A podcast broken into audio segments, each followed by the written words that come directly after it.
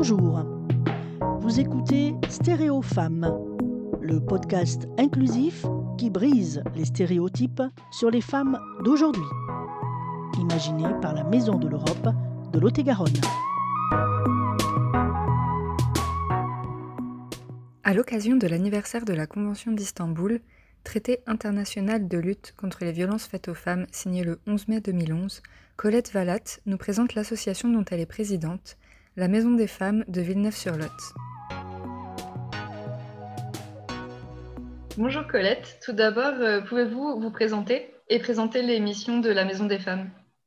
Bonjour, alors moi je suis Colette Valat, je suis présidente de la Maison des femmes.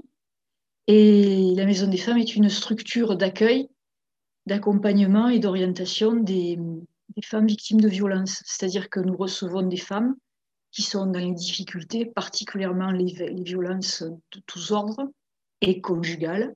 Et les, femmes qui, sont, qui arrivent à la Maison des femmes sont reçues par des conseillères conjugales euh, qui écoutent leurs euh, problèmes et qui les, aident à, à, les résoudre. Donc ça peut prendre beaucoup de temps parce que dès qu'il est question de violence, ça met en œuvre absolument tout, tout ce qui est possible d'envisager, le médical, le juridique, euh, la garde des enfants. Enfin, ce sont souvent des problématiques très lourdes et complexes.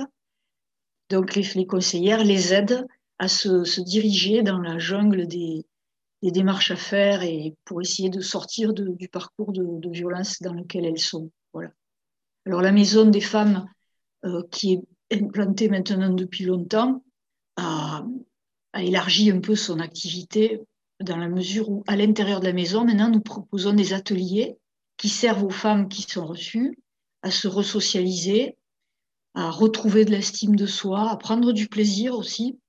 Ce sont souvent des ateliers de création, que ce soit création en couture, en cuisine, en décoration, ce sont aussi des ateliers donc mère-enfant, et puis euh, des ateliers euh, qui sont pratiques au niveau de l'insertion dans, la, vie, dans la société, comme euh, des ateliers informatiques, des ateliers de recherche d'emploi, d'estime de soi, qui sont à la fois des ateliers un peu psychologiques et un petit peu axés sur le, le fait de pouvoir se remettre sur le marché de l'emploi. Voilà. Donc, pour elle, nous avons ces ateliers et les accueils. Et puis, nous avons aussi une activité maintenant, comme nous sommes euh, habilités à le faire, nous avons une activité de sensibilisation des jeunes, des enfants, des lycéens. Nous intervenons dans les lycées et les collèges à la demande des, établissements. Mais nous pouvons aussi intervenir auprès des professionnels pour euh, sensibiliser donc à tous les niveaux d'âge possibles, euh, sensibiliser à l'égalité et, au respect de soi, respect des autres. nous avons aussi une activité de planning, on va dire. Nous sommes nés du planning familial. Donc, euh, c'est-à-dire que nous pouvons simplement recevoir aussi des femmes ou des jeunes filles pour les pour les, tout, tout, ce qui est IVG, prévention des maladies, etc. Voilà, en gros, les missions de la Maison des femmes. Oui, donc c'est des missions très, très diverses et variées euh, qui ont rapport à la vie des femmes euh, oui. la globalité, en fait. Et euh, vous, qu'est-ce qui vous a amené à présider cette association? Est-ce que c'était d'abord des engagements personnels ou c'est votre parcours professionnel qui vous a amené à, travailler à la Maison des femmes? Alors déjà, c'est pas du tout mon parcours professionnel. quand j'ai pris ma retraite de l'éducation, j'étais, enseignant-chercheur. Pris, j'ai pris mon, ma retraite assez tôt et j'avais envie de, faire quelque chose en direction des femmes. Euh, j'avais toujours eu envie de travailler dans une association féministe et pas trop eu le temps. Et j'étais, je connaissais bien Odile Chotard, qui était, la, qui était une des fondatrices et qui était encore, euh, qui était encore en activité dans la Maison des femmes à ce moment-là. Donc je lui ai dit que je voulais la rejoindre et à partir de ce moment-là, j'ai essayé de trouver un moyen de, de devenir bénévole. Donc j'ai animé quelques ateliers lecture qui étaient en, qui étaient, faisaient partie de mes, c'était une des rares choses que je pouvais faire, en fait. Et puis euh, après, je suis entrée euh, comme observatrice dans les, dans les instances dirigeantes. Et euh, après, j'ai été élue présidente relativement vite parce que ça a permis à la. On était deux présidentes à ce moment-là, mais ça a permis à la, première présidente de, pouvoir s'en aller parce qu'elle le souhaitait. Elle était aussi euh, présidente depuis six ou sept ans. Et donc j'ai pris la présidence très volontiers parce que euh, la Maison des Femmes est une, est une structure euh, extrêmement intéressante, extrêmement chaleureuse, déjà du fait de ses missions, et puis du fait qu'on a du plaisir quand même à travailler ensemble sur des, sur ces, des axes très différents. Chacun peut y trouver son compte, en fait, en fonction de ses compétences. D'accord. Avec ça, d'ailleurs, mais j'ajoute quand même que dans la maison des femmes, de façon générale, nous ne recevons pas les hommes, ce ne sont pas nos, usagers. Nous les recevons euh, quand nous avons besoin d'eux, c'est-à-dire pour réparer nos ordinateurs, pour participer quand même, on a des, membres du bureau et de, enfin de la, du conseil d'administration qui sont des hommes. Mais ce, travailler entre femmes, ça n'est pas forcément euh, pour ça que c'est agréable dire, ça pourrait être aussi agréable avec des hommes, mais il se trouve que nous ne pouvons pas recevoir d'hommes pour la sécurité et la tranquillité d'esprit des femmes que nous recevons. D'accord, oui, euh, ça, peut, ça peut se comprendre si c'est des femmes qui ont vécu des violences euh, physiques et psychologiques, euh, qu'elles ne se sentent pas forcément en sécurité avec des hommes dans la structure. Tout à fait, oui. oui. Est-ce que dans votre travail auprès des femmes, vous avez remarqué un impact de la crise sanitaire et notamment des confinements sur les violences aux femmes? Alors, on, le dit nationalement qu'il y a un, impact fort des violences, bien sûr, parce que le confinement, c'est euh, c'est ce qui facilite la, violence et quelquefois c'est ce sur quoi je joue l'homme violent, c'est-à-dire qu'il crée un confinement autour de, de sa conjointe pour, ou de sa compagne pour pouvoir assurer son emprise et, et donc pratiquer, euh, euh, sa violence en toute liberté. Donc évidemment, les périodes de confinement ne sont pas favorables. Après, au niveau statistique, nous n'en avons pas particulièrement écho, nous, parce que euh, par ailleurs, le confinement, justement, empêche les femmes de, circuler. Mais nous, en tout cas, à la Maison des femmes, on a essayé de s'en sortir avec le téléphone, c'est-à-dire que la maison, de toute façon, elle est ouverte, mais euh, on reçoit plutôt avec le téléphone pour éviter qu'il y ait trop de circulation à cause des mesures de, sécurité qu'on nous demande d'appliquer. Et je crois qu'effectivement, c'est très difficile à vivre pour les femmes, le confinement, parce que c'est à la fois la, condition de la violence euh, masculine, de la violence du compagnon violent, c'est aussi euh, une violence aggravée sur les enfants. Donc, euh, tout, tout, tout, est conjugué là pour, pour, pour rendre la situation assez infernale on a remarqué effectivement une augmentation du nombre des plaintes ou du nombre des mains courantes qui sont déposées quand même. Euh, pendant le premier confinement, c'est-à-dire au celui du printemps dernier, on a quand même eu des, euh, des actions de mise en sécurité des femmes avec euh, l'aide de la gendarmerie pour pouvoir sortir les femmes immédiatement du milieu dès qu'il y avait vraiment un appel au secours. Voilà. Oui, et je me demandais aussi, est-ce qu'il y a des moyens spécifiques qui ont été mis en place ou renforcés par rapport à ça? Est-ce que, est que ça avait été euh, pensé à l'avance que le confinement euh, bah, amplifierait des violences? Ou est-ce que par la suite, certaines choses ont été mises en place pour améliorer? Ça n'a pas été pensé par avance, du moins pas à ma connaissance, mais assez vite, l'alerte a été sonnée, soit par le, d'ailleurs tout de suite par le ministère, et puis par les associations, par les lieux d'hébergement, etc. Euh, et à ce moment-là, euh, je crois qu'effectivement, ça a accéléré un certain, nombre de choses. Dans le département, euh, nous, nous travaillons en collaboration étroite avec le, secteur de la préfecture qui s'occupe de l'égalité et du droit des femmes. Et ce qui a été mis en place, effectivement, c'était les procédures de, mise en sécurité rapide, euh, la facilitation de certaines, de certaines choses comme euh, l'ordonnance de protection, etc. Il y a des choses qui ont été faites, euh, qui ont été accélérées à partir du moment où l'alerte a été lancée, les alertes ont été lancées. Après, le problème, c'est qu'il y a eu au moment du Grenelle une, une promesse d'ouverture de places d'accueil pour les femmes. Et ces ouvertures, bon, elles ont beaucoup tardé à se mettre en place et à l'heure actuelle, on est toujours en deçà de ce qu'il faudrait pour pouvoir réellement mettre en place, mettre à, l'abri toutes les femmes qui ont besoin d'être d'être protégées à l'heure actuelle.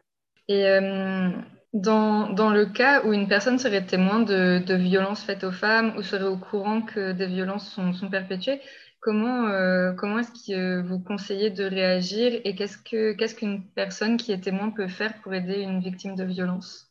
Ben, Le plus simple, enfin, euh, évidemment, si c'est en direct, si vous voulez, si c'est de, bout à l'autre de la rue, on peut essayer effectivement d'interpeller la personne violente. Euh, c'est pas forcément facile puisqu'il peut y avoir autant de danger pour l'interpellant que pour la personne qui est déjà victime. Euh, mais je vois pas trop d'autres solutions, sauf euh, effectivement quitter le secteur et tout de suite aller chercher les forces de l'ordre pour dire là il se passe quelque chose. Ce que vous feriez si vous assistiez de toute façon à, à un accident de la circulation ou autre. On, on essaye de mobiliser euh, autour de soi ce qu'on peut pour que la personne soit secourue. Après, si on est, euh, témoin parce que disons, on a des raisons de soupçonner en tant que voisin, parce qu'il y a beaucoup de cris, euh, en tant que professionnel, parce que, bon, je pense que les professionnels commencent à être bien alertés quand on voit un enfant qui a des coups, qui visiblement est victime de, de mauvais traitements.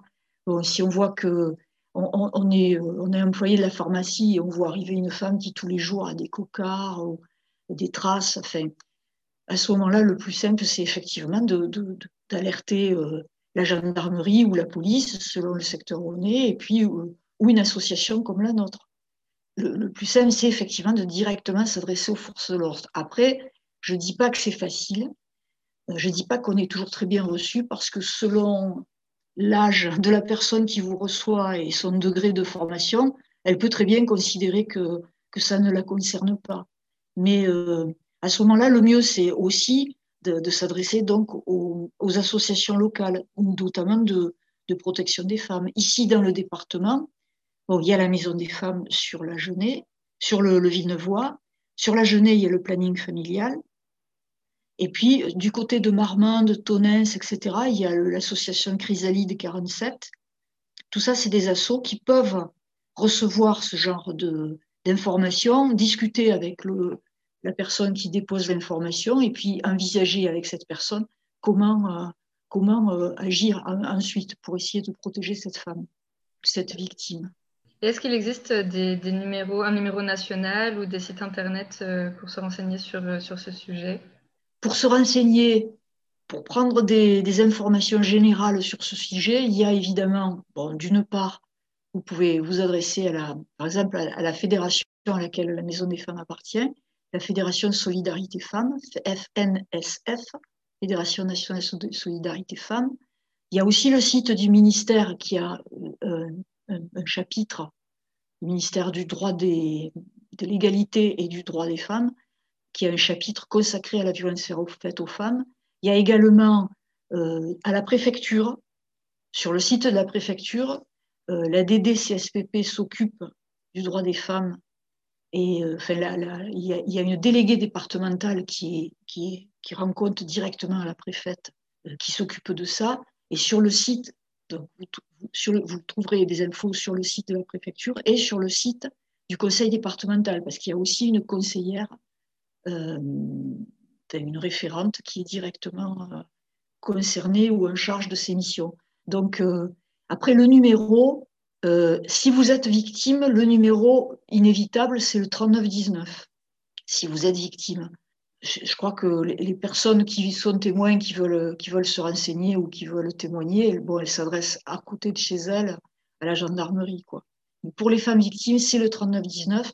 Et si elles sont dans le département, évidemment, le 3919 va faire, faire basculer l'appel vers nous, puisque nous sommes, nous, dans le département, la maison des femmes, nous recevons le, les, les appels du 3919 euh, pour les femmes du département. Et il y aura toujours une réponse, quoi qu'il en soit, quel que soit le, le, numéro, il y aura toujours une réponse. D'accord, voilà. oui, c'est intéressant à savoir qu'il existe un numéro euh, pour, pour les victimes euh, qu'elles peuvent appeler et du coup 24 heures sur 24, 7 jours sur 7, ou il y a des heures précises? Alors, pas, pas, pas 24 heures sur 24, mais 7 jours sur 7, oui. D'accord. Il y a une chose que je voulais préciser, c'est que quand vous appelez le 3919 et quand vous consultez des sites qui sont dédiés à la violence faite aux femmes, vous voyez apparaître sur le côté gauche de votre écran la mention euh, site sécurisé. Ce qui veut dire que Euh, par exemple, le 3919 ne figurera pas sur votre relevé de, téléphone et les sites sécurisés ne figureront pas non plus dans l'historique. Donc ça, c'est assuré pour que les femmes qui consultent ces sites-là ne soient pas pistées par leur conjoint euh, violent, le cas échéant, hein, que, la personne, le conjoint violent ne sache pas que la femme euh, s'est renseignée sur, sur des sites consacrés à la violence faite aux femmes. Voilà. Oui, c'est très important à préciser, puisque ça fait notamment partie des violences psychologiques exercées sur les femmes, le fait de, les, de les pister à la trace, de savoir exactement. voilà, exactement, oui. Et d'après vous, euh, quand, quand, vous accompagnez des femmes euh, qui ont été victimes de violences, qu'est-ce qui est fondamental? Est-ce que c'est de se réinsérer, de travailler sur le psychologique? Je, crois que les deux sont importants, mais c'est vrai que dans l'ordre, je pense que le côté psychologique est le premier. La première chose à faire, d'abord, c'est de les aider à sortir euh, du milieu violent. Et ne serait-ce que pour ça, il peut y avoir beaucoup de, de travail à faire avec cette femme pour qu'elle puisse se libérer de la peur, parce que la plupart du temps, une femme qui essaye de quitter le domicile a peur des représailles. Et effectivement, quelquefois, un conjoint violent est quelqu'un qui sera difficile à maîtriser par la suite et qui pourra avoir euh, pratiqué des menaces, des harcèlements. Donc, la première chose, c'est de les aider à sortir de là, mais surtout en leur donnant, euh, en les rassurant et en leur donnant confiance en elles euh, pour pouvoir assurer ensuite seules leur propre vie.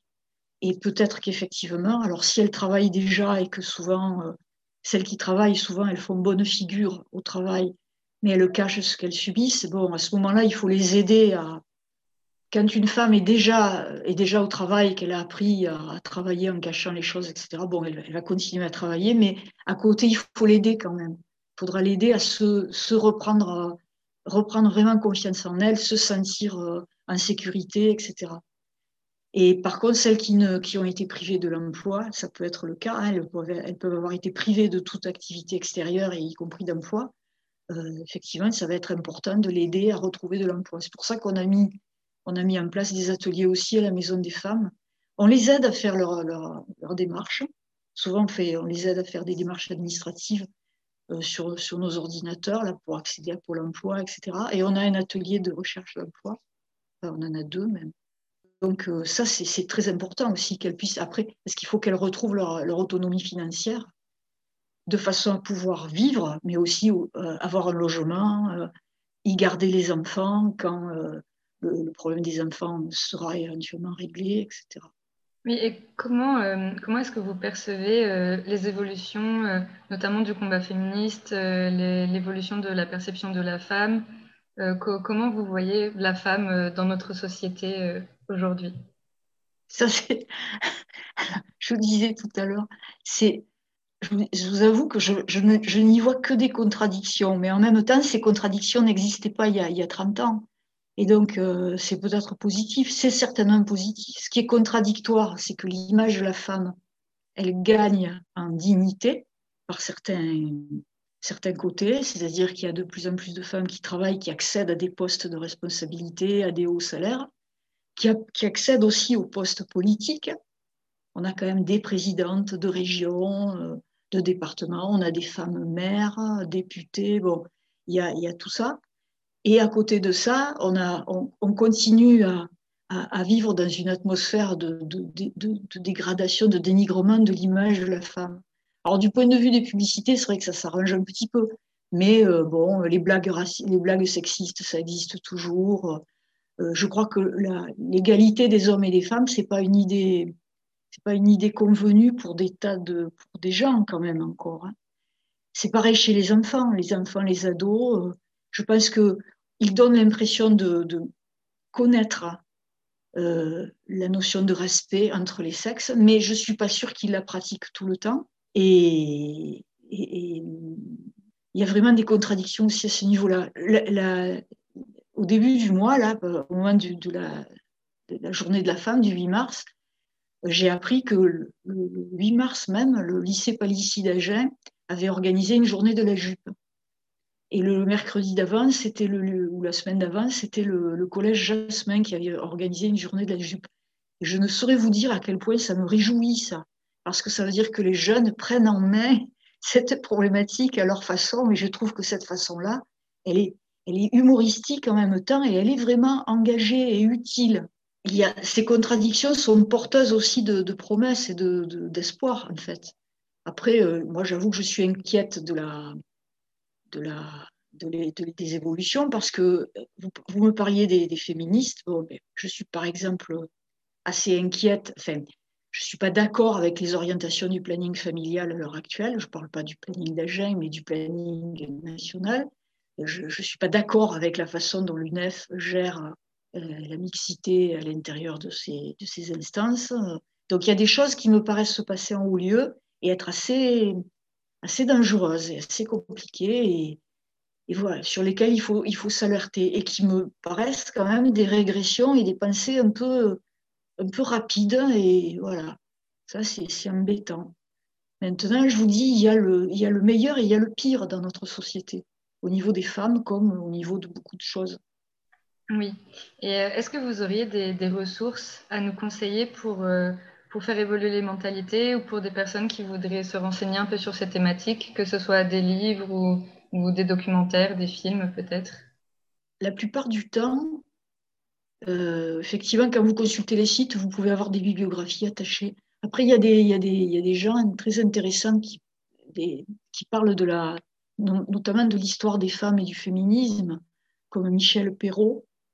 Euh, moi, je, suis euh, inconditionnelle de la revue féministe qui s'appelle Cosette, avec C-A-U et non pas C-O, parce que parce Cosette, c'est vraiment une revue à la fois drôle et bourrée d'informations avec des tas de sujets euh, d'actualité qui n'ignore pas les hommes d'ailleurs, qui prend en compte aussi des, problématiques qui concernent les hommes, avec des, chroniqueurs qui sont extrêmement utiles, comme le docteur Capote qui parle de la sexualité auprès des jeunes, où il y a une époque, il y avait Océane Rosemary, devenue Océan, qui, qui faisait aussi une chronique euh, très intéressante et très problématique.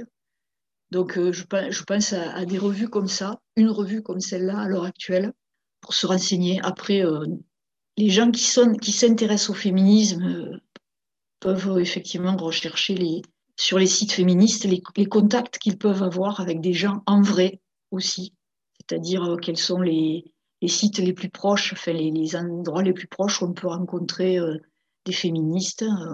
Il y en a à la CGT, il y en a, il y en a donc euh, ailleurs que, que, dans la, que, dans les, que dans les associations comme la nôtre, avec une maison, etc. Et euh, pour terminer cet entretien, euh, quelles sont les actualités de la Maison des Femmes et du coup, comment est-ce qu'on vous contacte si, si, on a besoin des services de la Maison des Femmes? Alors, à l'heure actuelle, alors, nous sommes en train d'organiser alors, des, des blabla cafés. Jusqu'à présent, on a eu trois ou quatre ans de Blabla Café où on recevait des gens dans un café, on, leur offrait à boire, etc. Et on discutait sur des sujets qu'on avait choisis avant et, si possible, accompagnés par un, professionnel. Mais les conditions sanitaires étant telles qu'elles sont, euh, nous avons dû y renoncer et nous avons remplacé ces Blabla Café par des Blabla Radio. Et donc, à l'heure actuelle, nous avons deux émissions qui ont déjà été enregistrées à Radio Bastide euh, qui concerne donc euh, le Covid. Euh, le, thème général de l'année, c'était consacré à nous, les femmes, nos familles, etc., et le Covid. Et donc, il y en a une sur, avec une psychologue et une autre émission avec un médecin qui donne des, informations générales pratiques sur notre vivre avec le Covid. La prochaine sera avec un, psychologue pour un psychiatre pardon pour adultes et pour adolescents et enfants. Donc ça, c'est la première, euh, c'est la première actualité. Il y en a une qui est plus latérale, c'est-à-dire que là, cette année, on, sans doute que vous l'avez entendu dire, mais le budget départemental avait fait un appel à projet pour financer des projets départementaux. La Maison des femmes a, eu, a été euh, élue pour, pour un financement. Et donc, en ce moment, nous venons de terminer la rénovation des locaux et nous avons eu de l'argent d'une fondation qui va nous permettre donc d'acheter beaucoup de matériel pour équiper les ateliers de la Maison des Femmes. Et donc, à ce moment où il y a pas mal d'ateliers qui se montent, ce dont je vous ai parlé notamment, informatique, recherche d'emploi, etc. voilà, ça c'est très utile. D'accord, super. Eh bien, je vous remercie beaucoup de nous avoir accordé de votre temps pour parler de la Maison des femmes. C'était très instructif et j'espère que ça pourra servir à nos auditeurs dans, dans leur vie. Et je suis sûre, j'espère que vous consulterez tous nos, toutes les ressources qui sont disponibles et que vous, vous nous rejoindrez d'une façon ou d'une autre. Voilà. Merci à vous de nous avoir euh, donné la parole.